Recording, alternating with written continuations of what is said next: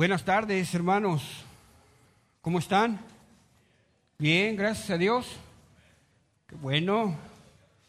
Pues ya estamos reunidos otra vez. Sean todos bienvenidos. Alguien que nos visite por primera vez o todos somos de casa. Creo que sí, ¿verdad? Bueno, pues pues vamos a darnos un aplauso.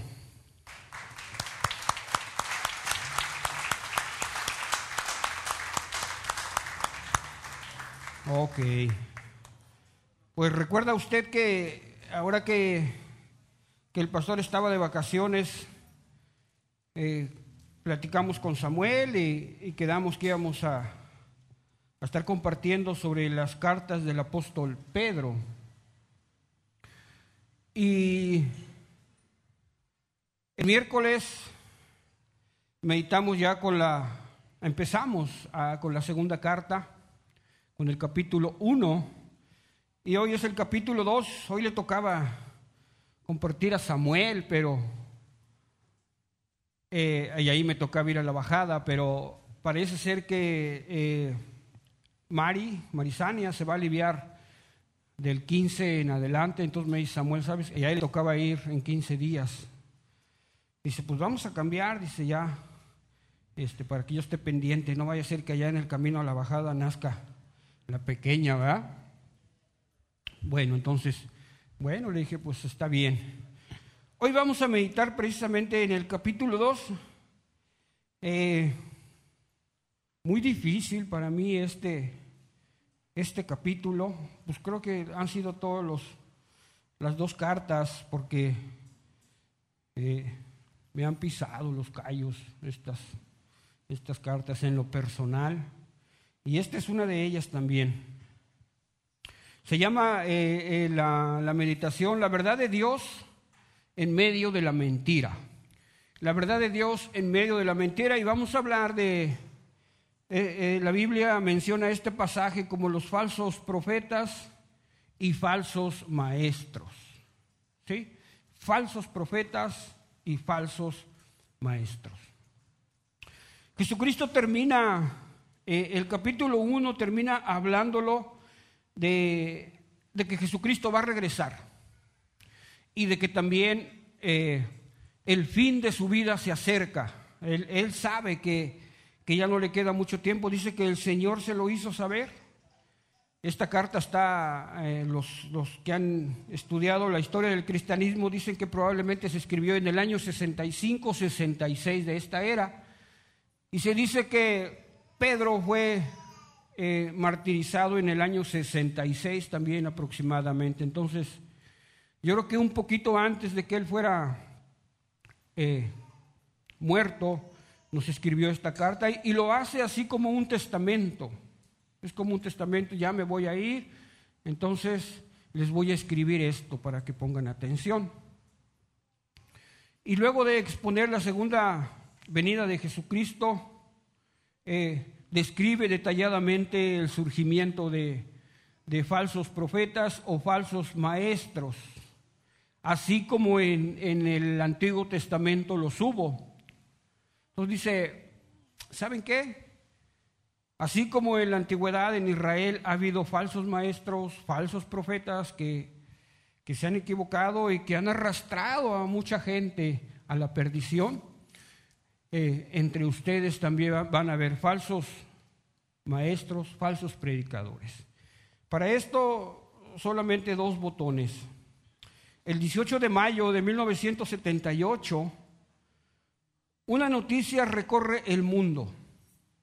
Un grupo de aproximadamente 900 seguidores de Jim Jones moría en, el país de Guyana en un suicidio masivo. Este era, un pseudo pastor de Estados Unidos, hizo un grupo, creció, y de esos grupos apocalípticos que dicen que eh, el fin del mundo está cerca y ese tipo de cosas, y de alguna manera convenció a este grupo tan grande de gente de que tenían que ir a encontrarse con el Señor. Cerca de 900 seguidores de él murieron. En 1993, luego de 50 días de una tensa espera, más de 80 seguidores de David Courage, los davinianos se hacían llamar, murieron quemados en Texas en otro acto irracional. Además de esto, muchos otros falsos maestros siembran hoy en día el error en nuestra región. Algunos los podemos identificar fácilmente, pero hay algunos otros que seducen a los oyentes con doctrinas aparentemente cristianas, pero que son herejías destructivas y acarrean a la gente al error y por ende a la destrucción. Entonces, sobre esto se escribió el apóstol Pedro y dice en el capítulo 2, pero hubo también falsos profetas entre el pueblo, como habrá entre vosotros falsos maestros, que introducirán encubiertamente herejías destructoras y aún negarán al Señor que los rescató atrayendo sobre sí mismos destrucción repentina. Y muchos seguirán sus disoluciones, por causa de los cuales el camino de la verdad será blasfemado. Y por avaricia harán mercadería de vosotros con palabras fingidas. Sobre los tales, ya de largo tiempo la condenación no se tarda y su perdición no se duerme. Porque si Dios no perdonó a los ángeles que pecaron, sino que arrojándolos al infierno los entregó a prisiones de oscuridad para ser reservados al juicio, y si no perdonó al mundo antiguo, sino que guardó a Noé, pregonero de justicia, con otras siete personas, trayendo el diluvio sobre el mundo de los impíos, y si condenó por destrucción a las ciudades de Sodoma y de Gomorra, reduciéndolas a ceniza y poniéndolas de ejemplo a los que habían de vivir, a los que habían de vivir impiamente. Y libró al justo Lot, abrumado por la nefanda conducta de los malvados. Porque este justo que moraba entre ellos, afligía cada día su alma justa, viendo y oyendo los hechos inicuos de ellos. ¿Sabe el Señor librar de tentación a los piadosos y reservar a los injustos para ser castigados en el día del juicio? Y mayormente aquellos que, siguiendo la carne, andan en concupiscencias e inmundicia y desprecian el señorío. Atrevidos y contumaces, no temen decir mal de las potestades superiores, mientras que los ángeles, que son mayores en fuerza y en potencia, no pronuncian juicio de maldición contra ellas delante del Señor. Pero estos, hablando mal de cosas que no entienden, como animales irracionales, nacidos para presa y destrucción, perecerán en su propia perdición, recibiendo el galardón de su injusticia, ya que tienen por delicia el gozar de deleites cada día. Estos son inmundicias y manchas quien aún mientras comen con vosotros se recrean en sus errores. Tienen los ojos llenos de adulterio, no se sacian de pecar, seducen a las almas inconstantes, tienen el corazón habituado a la codicia y son hijos de maldición. Han dejado el camino recto y se han extraviado siguiendo el camino de Balaam, hijo de Beor, el cual amó el premio de la maldad. Amén. Padre, te damos gracias en esta mañana por tu amor y por tu misericordia, Señor. Gracias, Señor, porque podemos estar eh, alabando tu nombre, Señor, y reconociendo nuestra necesidad que tenemos, Señor, de ti, Padre. Pido en esta mañana que nos ayudes a entender el mensaje que tienes para nosotros y que tu Espíritu Santo, Señor, nos ayude a ser obedientes, Padre. Oramos en el nombre poderoso de tu Hijo amado Jesucristo. Amén, Señor. Bueno, algunas palabras como que están bien duras, ¿verdad? Pero así dice la palabra. Así dice. Eh, en primer lugar podemos ver a los falsos maestros. Han surgido, desde el, el siglo XIX, han surgido muchos falsos maestros. El cristianismo empezó así, cuando, cuando recién estaban empezando el cristianismo, el cristianismo se consideraba una secta, herejes, decían los, los judíos, y, de esa manera eran perseguidos porque se creía que, que estaban realmente eh, tergiversando lo, lo que Dios tenía para el pueblo de Israel, pero no. En el siglo XIX vimos que surgieron algunos grupos también, que todavía prevalecen por ahí algunos, algunos han dicho que, Jesucristo ya vino en 1914, pero como físicamente no le vieron, eh, se dice que, vino en espíritu. Y podemos ir viendo cómo de repente dentro de algún grupo, de alguna congregación, se levanta algún hombre, algún maestro, y, él dice que acaba de descubrir una nueva manera, o dice que Dios le habló, que, le dijo ciertas cosas, lo, hemos visto, lo hemos escuchado, y de esa manera empieza a, pregonar o, a predicar una doctrina nueva. Y, por lo regular no cae eh, a veces en el vacío. Hay algún tipo de gente que también lo escucha y dice, sí, lo correcto, y, es convencida y empieza a seguir a este grupo. ¿sí?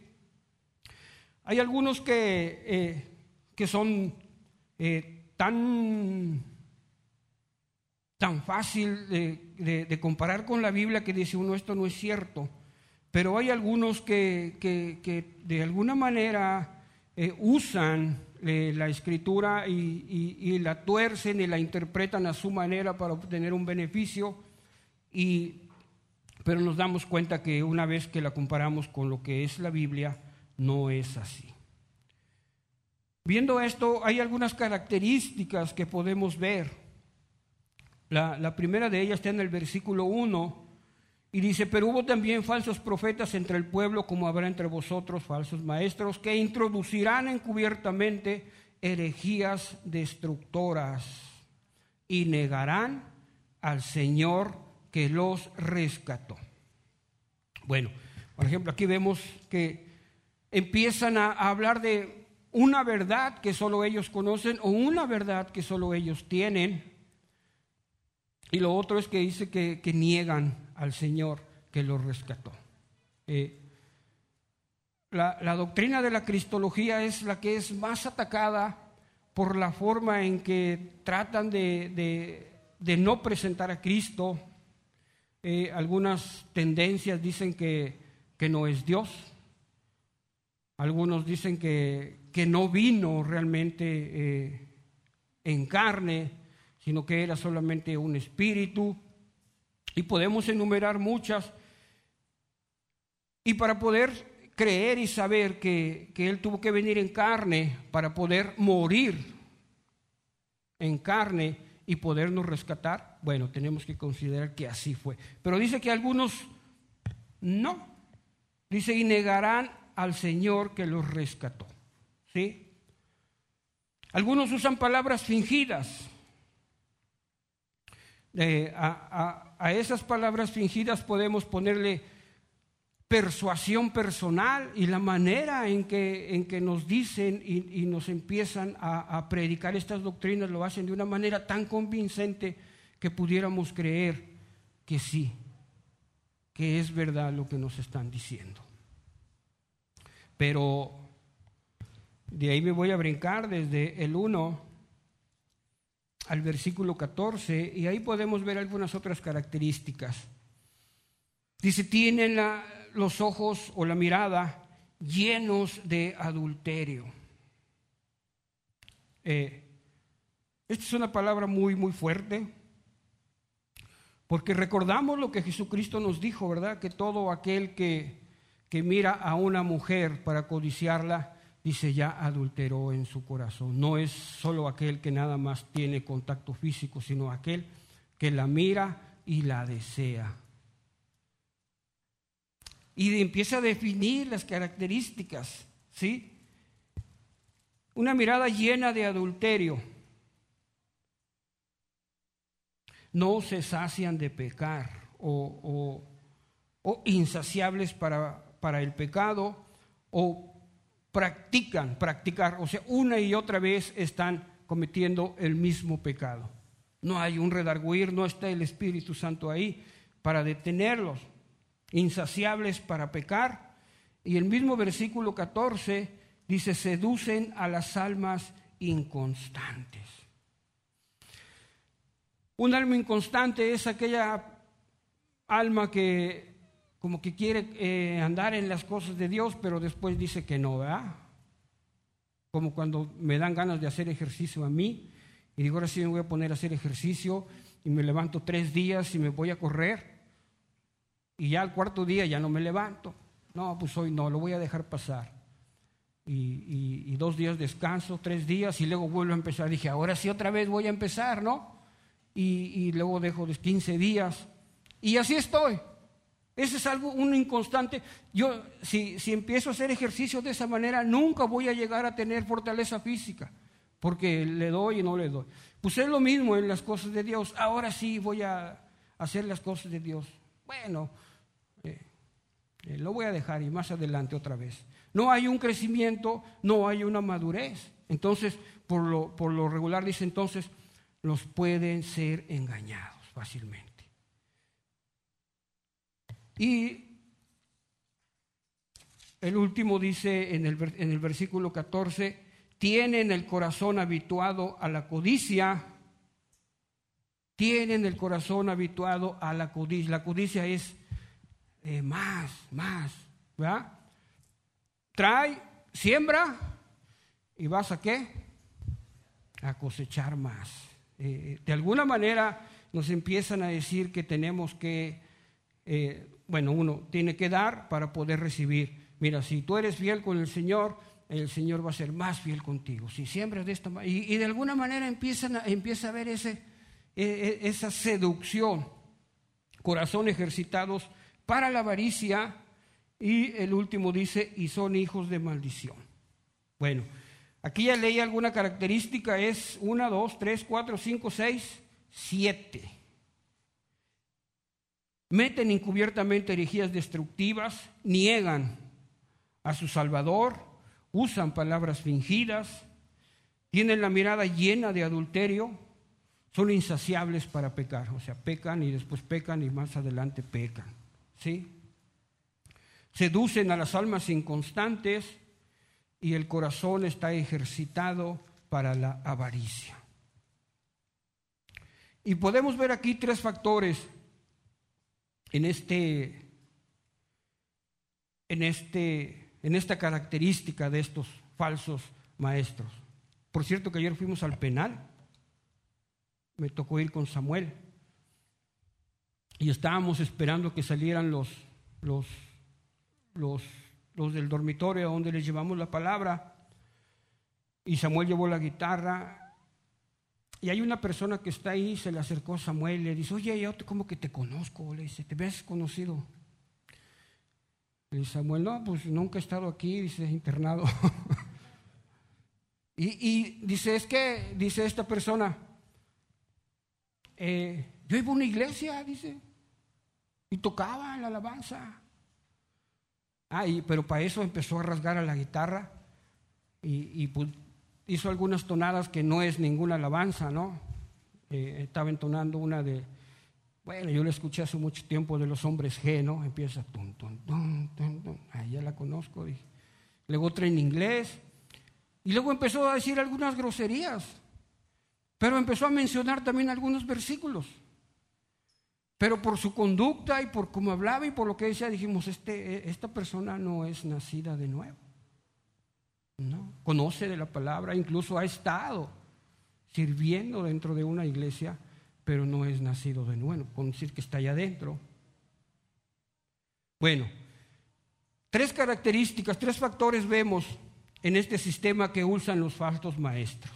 La primera es la causa. La causa de su falsa enseñanza es una mala ambición.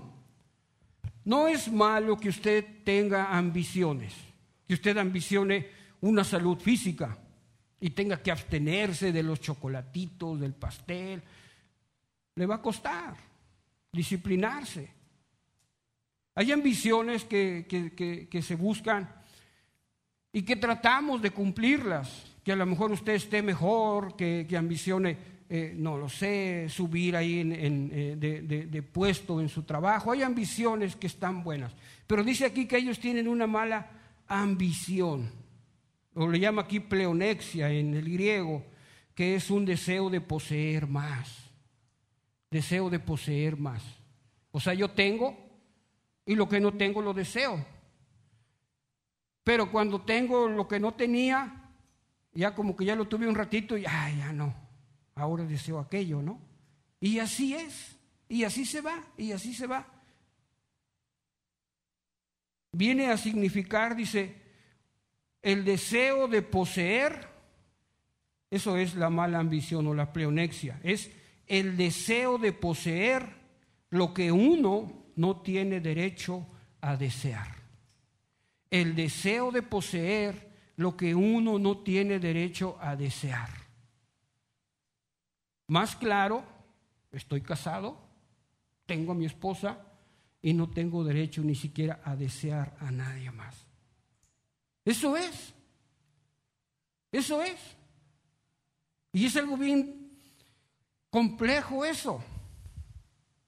Es complejo porque no estamos acostumbrados a pensar de esa manera, o a veces no estamos acostumbrados siquiera a saber que, que esos son límites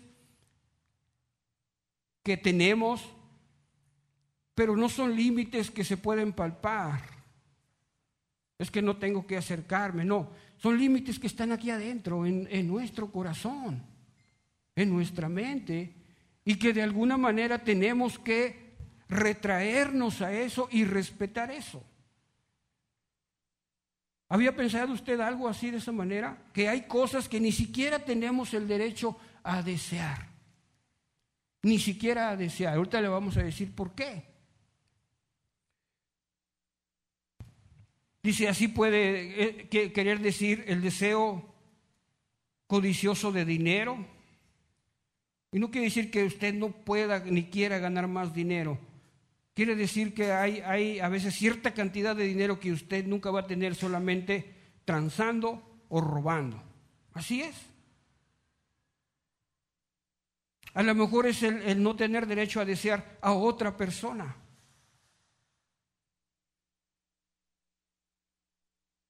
Y estos maestros lo que usan es poco a poco ir metiendo esa doctrina que terminan realmente metiendo ideas propias y quitan el lugar que debe tener Jesucristo de la predicación.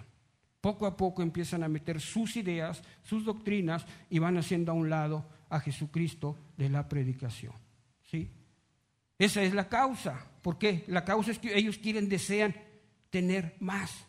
Y no hay un límite y piensan que tienen derecho a desear lo que ellos quieran. Al cabo nadie me ve. ¿Sí? Y el método que usan es un método astuto, porque usan razonamientos muy bien elaborados, además de, tener palabras también muy persuasivas. Unido esto, una doctrina equivocada, con una forma de, aplicarla, y, tienen más esa facilidad de seducir, porque así es. Y es cuando la mentira se disfraza de la verdad y es cuando se hace peligrosa. Por ahí hemos visto algunas doctrinas que, que dicen que sí son cristianos, que sí siguen, pero en, en, la práctica no tiene nada que ver con los mandamientos de Dios. Pero se puede decir que sí, pero en la práctica están muy alejados. Entonces, la causa es que hay una mala ambición. El método que, que usan es un método muy astuto, con razonamientos muy bien elaborados y usando realmente una manera seductora para que esto pueda hacerse realidad, pero es muy peligroso. Y por último, el efecto. El efecto que esto provoca, provoca que la gente, como se ha alejado de la verdad de Dios, poco a poco se va alejando más, que llega un punto en que la moralidad ya no está manejada por los principios de Dios, sino la moralidad está manejada por lo que esta persona dice, por lo que la persona dice. y dice, anima a la gente a seguir el camino de la inmoralidad. Esta palabra describe a la persona que ha perdido totalmente un punto de referencia que es Dios. Y ya no le importa el juicio de Dios ni el juicio de los hombres, pues ha sido seducida por la doctrina. Eso nos está pasando. Me, estaba acordando en la mañana de, esta ilustración que hacen de, la rana. Yo creo que usted la ha escuchado. Que si quiere, si quiere cocinar una rana, póngala en un balde con agua y póngalo en la estufa y ponga muy bajita la lumbre, a modo de que eh, la temperatura del agua vaya subiendo poco a poco que la rana se va adaptando al calorcito, a la agüita caliente, bien a gusto, bien a gusto. Y cuando se da cuenta ya está hirviendo en un caldo, ¿no? ¿Sabe que estamos expuestos nosotros a eso aquí en Puerto Vallarta? Hace algún tiempo, en uno de los, de los aniversarios que vino el pastor Max Camacho, fui a recoger a un grupo de, hermanos de allá de, Cuernavaca y los traje a un hotel que está aquí. Y uno de los hermanos me dijo, hermano, yo ya, reservé eh, mi hotel, ¿me puede llevar ahí? Le digo, sí, claro. Dice, es en la zona romántica, me dice. Llegó tarde el, avión, se retrasó. La cuestión fue que y luego pasamos a dejar a unos hermanos. Eran cerca de las 12 de la noche cuando los llevé allá a la zona romántica, brincando el, río Cuale como a dos cuadras, pasamos por un, antro que tiene la, la barda no es muy alta, entonces veíamos todo lo que estaba dentro y a él le tocó ver todo eso. Dice, hermano, ¿y aquí qué es? Digo, esta es la zona romántica, hermano. No, dice, yo cuando reservé de allá, dice, me imaginé otra cosa. Dije, pues mire hermano, bienvenido. Por ahí se hospedó. Digo, yo creo que hasta reservó en un hotel de esto, le digo. Mire las banderas, eso significa. Se escandalizó el hermano. Dice, si el lugar es así, me voy a tener que quedar hoy y mañana me voy a otro lugar. Pero afortunadamente no. ¿Sabe hermano que se está volviendo normal para nosotros convivir con todo esto? Poco a poco estamos como la ranita, cocinándonos, cocinándonos. Y se nos empiezan a hacer normal las cosas. Se nos empiezan a hacer normal. Cuando era niño, hace muchos años, en la televisión no podíamos escuchar groserías. No, los, los multaban, los penaban. No escuchaba usted ninguna grosería. Ahora sí, he escuchado muchas. ¿Le digo cuáles? No, ¿verdad? Bueno, es normal. Es normal que nuestros hijos escuchen esas, groserías. Es normal. El efecto que eso provoca en la gente, hablando de la inmoralidad, los empieza a alejar de Dios y, y la doctrina que está entrando poco a poco es la que va a ir rigiendo el conocimiento. Los falsos maestros tienen un deseo equivocado, porque nunca va a ser saciado ese deseo. Tienen un método muy eficaz para promover su doctrina, muy eficaz, y vemos que es exitoso porque vemos cómo crecen y cómo surgen. Pero ¿sabe qué? Todo esto lo vierten en un ingrediente que nosotros tenemos. No cae en costal vacío esa doctrina. No, no cae en costal vacío. Hay una palabra que aparece en, en, esta carta que se llama concupiscencia. Aparece en el capítulo 1, versículo 5. Dice, por medio de las cuales nos ha dado preciosas y grandísimas promesas, para que por ellas lleguemos a ser participantes de la naturaleza divina, habiendo huido de la corrupción que hay en el mundo a causa de la concupiscencia. Y en este capítulo 2 lo encontramos en el versículo 18. Pues hablando palabras infladas y vanas, seducen con concupiscencias de la carne y disoluciones a los que verdaderamente habían huido de los que viven en el error. La concupiscencia que hay en mí. ¿Qué es la concupiscencia? Según eh, un hombre cristiano, dice, la concupiscencia es un mal deseo oculto en el corazón del hombre y de la mujer también. La concupiscencia es un deseo oculto en el corazón del hombre que adquirimos de Adán, no por imitación, sino por propagación. La concupiscencia es parte de la naturaleza caída que tenemos todos. Ahí está. Es un deseo desordenado de obtener las cosas de una manera equivocada. Y cada vez que se presente esa manera de obtener las cosas, lo vamos a hacer. Es una tendencia natural del ser humano no, nacido de nuevo o no regenerado. Y aún permanece este, esta como una mancha en nosotros, como una mancha. Y ahí está, en usted y en mí, hermanos, porque dice que no lo adquirimos por imitación, sino por propagación, o sea, porque venimos de esa naturaleza caída. Y ahí está la concupiscencia. Unos luchamos con alguna cosa, otros con alguna otra cosa, pero ahí está. Y, hay un, un versículo que está en la primera epístola de San Juan, capítulo 2, versículo 16, que, que por lo menos muestra tres, tres maneras de que eh, esa concupiscencia a veces se manifiesta. Dice, porque todo lo que hay en el mundo, los deseos de la carne, los deseos de la carne es todo lo que nuestro cuerpo quiere, no solo de lo sexual, sino de todo lo que quiere, no se quiere esforzar, quiere que, que todo se haga a modo de que a mí me guste, de que me resulte bien, porque todo lo que hay en el cuerpo, los deseos de la carne, los deseos de los ojos y la vanagloria de la vida no provienen del Padre, sino del mundo. La concupiscencia de la carne es todo lo carnal, todo lo que tiene que ver con lo que nos agrada. La concupiscencia de los ojos tiene que ver con la ambición del dinero, la ambición del poder, etc. Y la jactancia de la vida tiene que ver con el orgullo de los bienes de este mundo. Tres áreas con las que tenemos que estar batallando, usted y yo. ¿Sí? Entonces,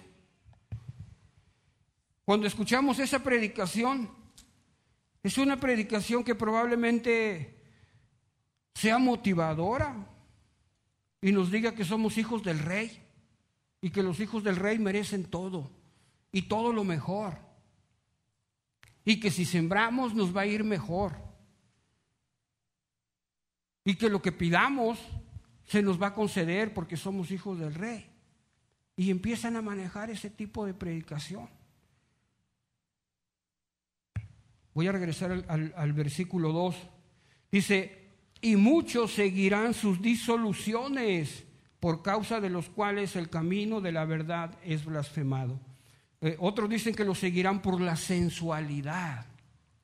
A veces asociamos la sensualidad con el hecho de, lo sensual, de lo erótico. No, la sensualidad tiene que ver con el hecho de que a mí me agrade. Es que voy a escuchar la prédica, ¿qué lugar? Porque está bien chida y me gusta. A veces no tanto tiene que ver con que se predique la verdad, sino tiene que ver con que a mí me agrada, me agrada lo que dice de mí, de nosotros. Eso es lo sensual. Lo seguirán por su sensualidad, dice el versículo 2.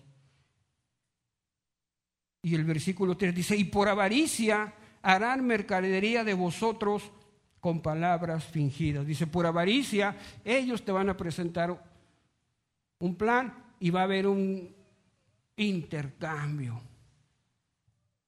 Por avaricia. Por avaricia de ellos y por avaricia mía también. Así es, porque no cae en un costal vacío. Y me voy a volver a brincar hasta el 10. Dice mayormente aquellos que andan tras las por las pervertidas pasiones de la carne. Mayormente aquellos que siguiendo la carne andan en concupiscencias e inmundicia y desprecian el señorío y desprecian la autoridad. ¿Quién tiene problemas con la autoridad? Ese es algo que ahí está también en el ser humano y cuando te dicen no, inmediatamente, ¿por qué no? ¿Por qué me, no me dejan que haga eso? Es algo natural, dígale a su hijo que no haga algo y, y va a ver, le va a decir que ¿por qué no? ¿Por qué no? Desprecian la autoridad e inmundicia y desprecian la autoridad. La otra versión dice, son atrevidos y arrogantes. Está hablando de los que escuchamos la falsa doctrina. Y nos, nos, dice aquí que hay una concupiscencia en nosotros, en usted y en mí, algunos puntitos por ahí que probablemente no hemos resuelto y si llega un falso maestro los va a explotar. Los va a explotar. Dice, la sensualidad es todo aquello perteneciente o relativo a las sensaciones o los sentidos. Se dice de los gustos o deleites de los sentidos, de las cosas que incitan o satisfacen, de las personas aficionadas a ellos o características no espirituales del alma. Características no espirituales del alma. O sea, son cosas que tienen que ver con mi carne con que me sienta bien, con que me agrade. Tiene que ver con eso. Entonces, ¿cómo le vamos a hacer? ¿Cómo le vamos a hacer para pasar de un estado en el que nosotros deseamos lo que no debemos siquiera desear? Constantemente estamos deseando lo que ni siquiera tenemos que desear. Porque se supone que Dios está cubriendo nuestras necesidades. ¿Cómo vamos a poder pasar de ese estado del deseo a uno que reconozca que lo único que tenemos es necesidad de Dios? Y que Dios va a suplir esa necesidad. Dios va a dar cada va, a cubrir cada una de nuestras necesidades y ningún deseo.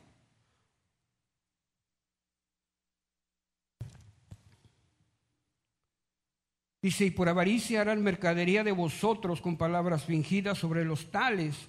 Ya de largo tiempo la condenación no se tarda y su perdición no se duerme. Porque si Dios no perdonó a los ángeles que pecaron, sino que arrojándolos al infierno los entregó a prisiones de oscuridad para ser reservados al juicio, y si no perdonó al mundo antiguo, sino que guardó a Noé. ¿Quiere decir esto qué?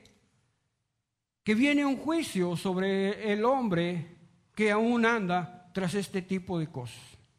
Si viene un juicio sobre los ángeles, o sobre el ángel mayor, o sobre el enemigo del que le hablamos la semana pasada, que se levantó y que quería ocupar el lugar que estaba destinado solo para Dios. Dice que como primer consecuencia los arrojó, arrojó a él y arrojó con él a una tercera parte de ellos y diseñó un lugar que dice la Biblia que es el infierno para que ahí estén por todos los siglos de los siglos. Y dice que si nosotros, si no nos arrepentimos de esa maldad, vamos a ir con ellos en ese lugar. Dice, si no perdonó a los ángeles, ¿crees que te va a perdonar a ti? Eso está diciendo. Porque si Dios no perdonó a los ángeles que pecaron, Va a haber un juicio. Y tenemos que reconocer eso. La mayor, nuestra mayor necesidad que tenemos es realmente de perdón de parte de Dios. Esa es. Y no andar por ahí deseando cosas que no nos corresponden. Y eso empieza a cambiar nuestra manera de ver las cosas de Dios. Y ya no lo vamos a ver como aquel cajero automático que nos acercamos y le pedimos que nos dé todo, sino como aquel Salvador que nos dio el perdón que necesitábamos. Ahí empieza a cambiar nuestra mente, ahí empieza a cambiar la manera en que nosotros tenemos que empezar a ver a Dios, en el perdón que tenemos que recibir de Él. Así es. Y sabe que si no lo hacemos, es probable que las concupiscencias que hay en nosotros van a seguir trayéndonos para arriba y para abajo, como un tiempo lo anduvieron haciendo con mi vida. Para arriba y para abajo. O sea, teniéndome esclavizado. Eso es. Tenemos que empezar a vivir una vida piadosa. Una vida piadosa es llevar una vida que, que, refleje veneración, respeto y temor a Dios. Eso es. Si Dios iba a castigar a los ángeles rebeldes, no perdonó su, su rebeldía y si la concupiscencia nos fuere dada por Adán, entonces tenemos que entender que esa concupiscencia es arrancada de nuestro corazón por la obediencia al segundo Adán o a Jesucristo. Eso es lo que tenemos que empezar a hacer, reconocer que en Jesucristo empezamos realmente a nacer de nuevo y como dice eh, el capítulo 1 en el versículo 3, Cuatro, dice, y por medio de las cuales nos ha dado preciosas y grandísimas promesas para que por ella lleguésemos a ser participantes de la naturaleza divina. La naturaleza divina no la rigen las concupiscencias que había en nosotros, sino las promesas de Dios, es lo que está diciendo aquí el apóstol Pedro. Que nos rijan, dice, ya no las concupiscencias, ahí van a estar, pero fueron vencidas por la muerte de Jesucristo sino tienes que empezar a pensar que ahora tienes una naturaleza divina y esa naturaleza divina se nutre con las promesas de Dios. Eso está diciendo.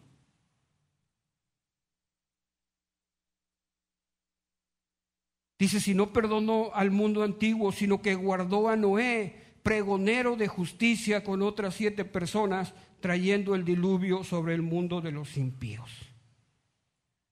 ¿Se imagina la vida de Noé? Mateo describe cómo eran los tiempos allá por el tiempo de Noé y dice que cada uno andaba en su rollo.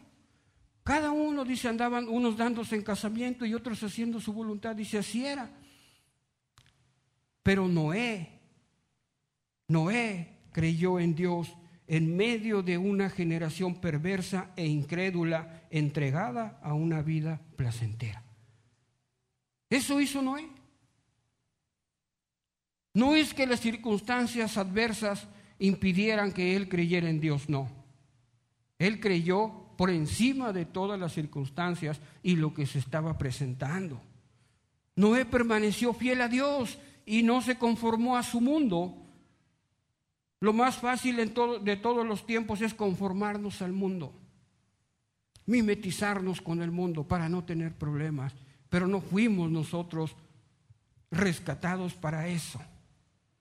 Pero además Noé predicaba, ¿se imagina? ¿Cómo sería la predicación de Noé que dice que no se salvó en ese diluvio más que Noé y otras siete personas? Quiere decir que él predicó pero nadie le creyó. Ay, sí, Noé. ¿Y cómo sabes eso? Mira, ¿Cómo te pones a construir eso? ¿Tú crees que se va a inundar aquí el desierto si ni llueve?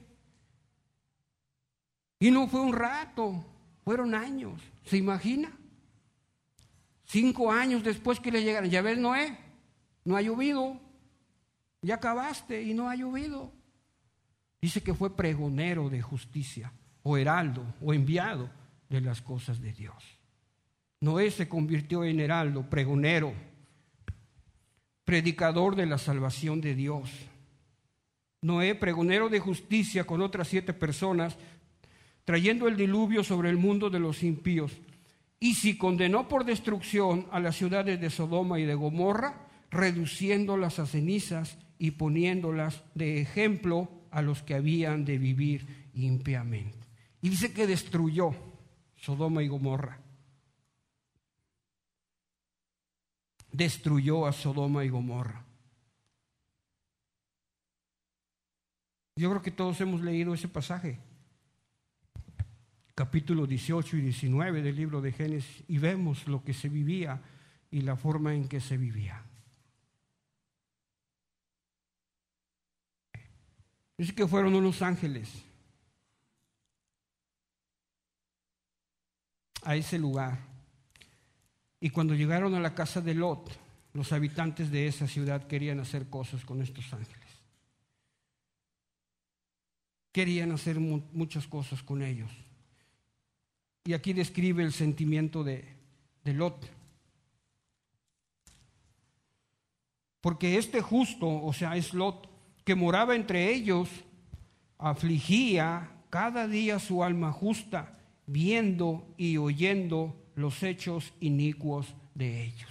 Que vivía en una, en una, en una situación así, dice que cada día le, le dolía ver la forma en que, en que esa sociedad se comportaba. Le dolía. Quiere decir esto que, que su corazón no se cauterizó, estaba centrado en las cosas correctas. En esta, en esta sociedad hay muchas cosas de las cuales nosotros no tenemos que verlas como algo normal. No. Hay prostitución, hay promiscuidad, alcoholismo, drogadicción, divorcios, violaciones, violencia, muertes y no solo muertes, sino que eh, eh, una crueldad. Lo hemos, lo hemos estado viviendo en nuestro país. Ya llevamos años con esa crueldad y vemos que aparece gente no solo muerta, iba a decir morida, no solo muerta, sino muerta con una hazaña terrible. Lo vemos en las noticias. Hay un versículo en, aquí que me llama la atención. Dice, he aquí, eh, capítulo 19, versículo 16.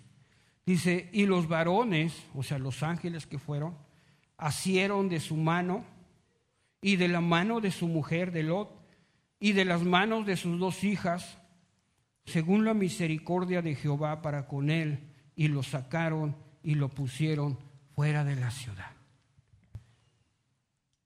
Dice aquí que, que fueron los ángeles y lo tomaron de la mano. Usted eh, ha tomado de repente alguno de sus hijos porque se le hace tarde y sus hijos que le dice, espérame ahorita, vámonos. Y casi casi se lo arrastra, ¿no? Pues así lo sacaron a él. Vámonos, Lot. Ay, otro ratito, otra mirada, Señor. Déjame disfrutar otro ratito. Dice que lo surgió y agarraron a todos. Dice que tomaron de la mano a Lot, tomó de las manos a su, mujer, a sus mujeres iba a decir, a su mujer y a sus hijos. Y los sacaron de la ciudad y los pusieron fuera de la ciudad. Pero dice algo, ya le moví.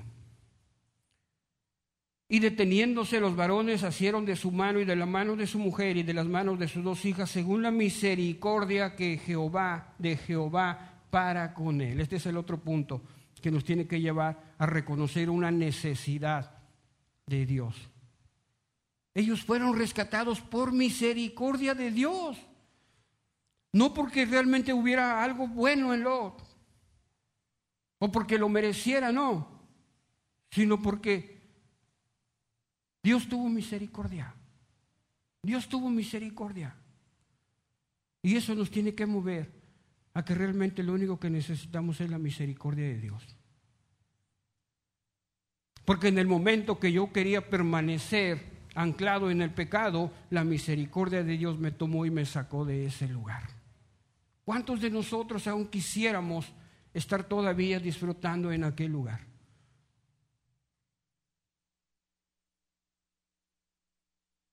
Usted fue rescatado por Dios. Y, yo también. Y a lo mejor no queríamos como Lot. Queríamos permanecer otro ratito, echar otra mirada. Hay veces en que la misericordia de Dios nos obliga a salir de algún lugar. A lo mejor porque quería hacer Lot como lo que hace la gente cuando le dicen que tienen que desalojar, ¿verdad? Es que están todas las pertenencias de toda mi vida, dices, ¿no? Pues sí, pero es tu vida. Es tu vida y es una oportunidad para que empieces de nuevo a hacer tu vida de una manera diferente. Para que empecemos a hacer o a llevar nuestra vida de una manera diferente a como la habíamos estado llevando tanto tiempo antes.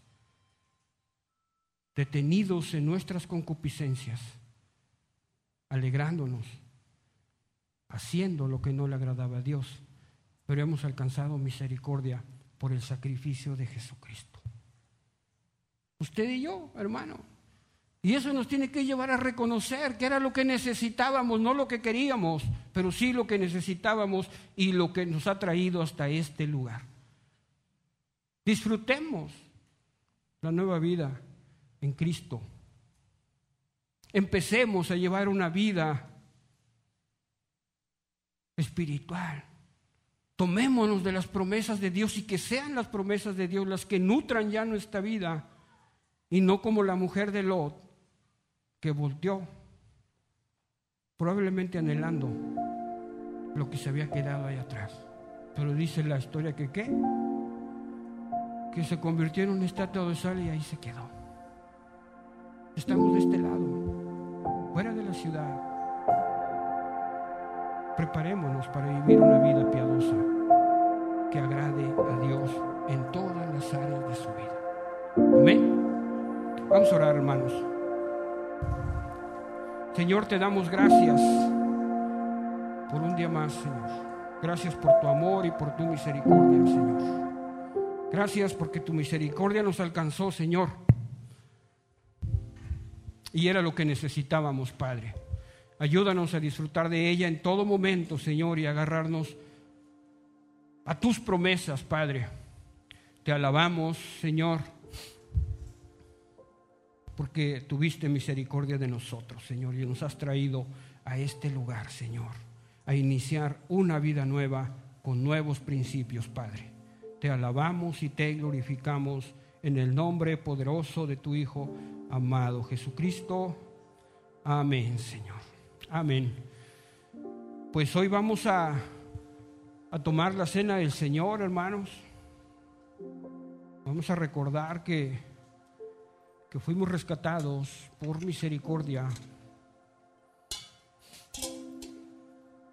Y le vamos a hacer así como lo hace el pastor Jorge. Si usted trae su ofrenda, su diezmo, prepárelo. Y si usted va a tomar la cena del Señor, eh, puede pasar a depositar su ofrenda y tomar su, su jugo y el pan. Y este, y si no, si no trae la ofrenda no hay problema, pero va a tomar la cena del Señor adelante, también pase. ¿sí? Y de regreso se queda de, de pie en su lugar. Adelante, puede pasar, hermano.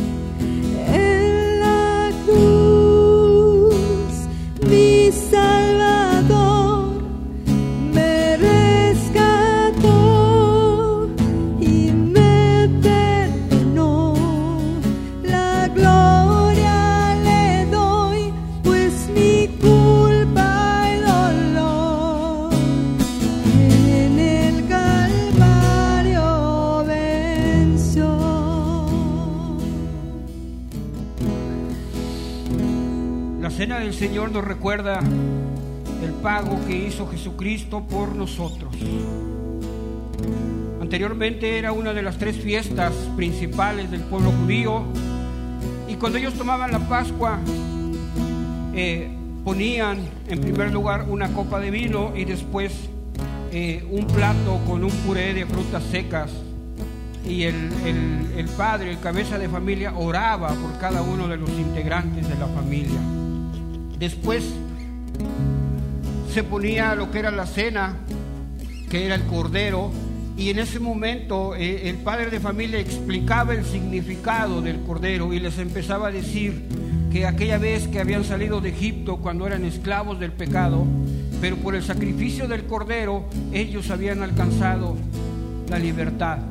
Ahora estaban cubiertos por la sangre del cordero, pero era algo que se tenía que hacer ese sacrificio del cordero cada, cada año, cada año, cada año.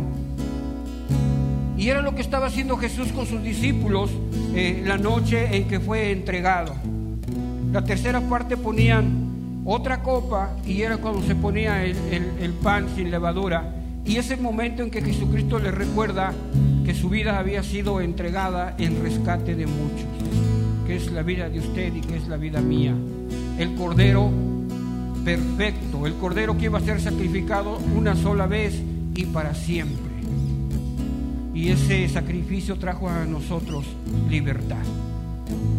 Y nos, dice el apóstol Pablo, porque yo recibí del Señor lo que también os he enseñado, que el Señor Jesús, la noche que fue entregado, tomó pan y habiendo dado gracias, lo partió y dijo, tomad, comed, esto es mi cuerpo que por vosotros es partido. Haced esto en memoria de mí. Comamos.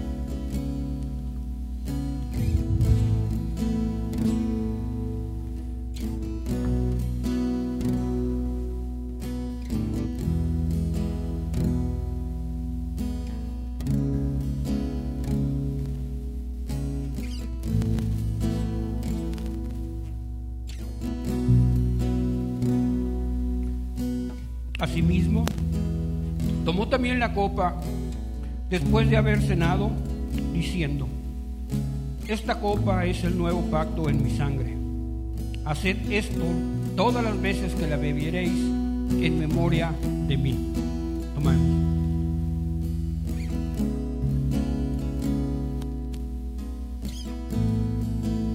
Padre, te damos gracias. Gracias Señor porque tu Hijo Jesucristo en obediencia y en amor tomó nuestro lugar, Señor, y pagó el precio que nosotros merecíamos. Gracias porque a través de ese sacrificio nosotros hemos alcanzado la libertad del pecado y ahora podemos tener una comunión contigo como antes no la había habido. Padre, te damos gracias por darnos libertad, Padre. Te alabamos, te glorificamos y te damos gracias en el nombre poderoso de tu Hijo amado Jesucristo. Amén, Señor. Amén. Hermanos, quedamos despedidos.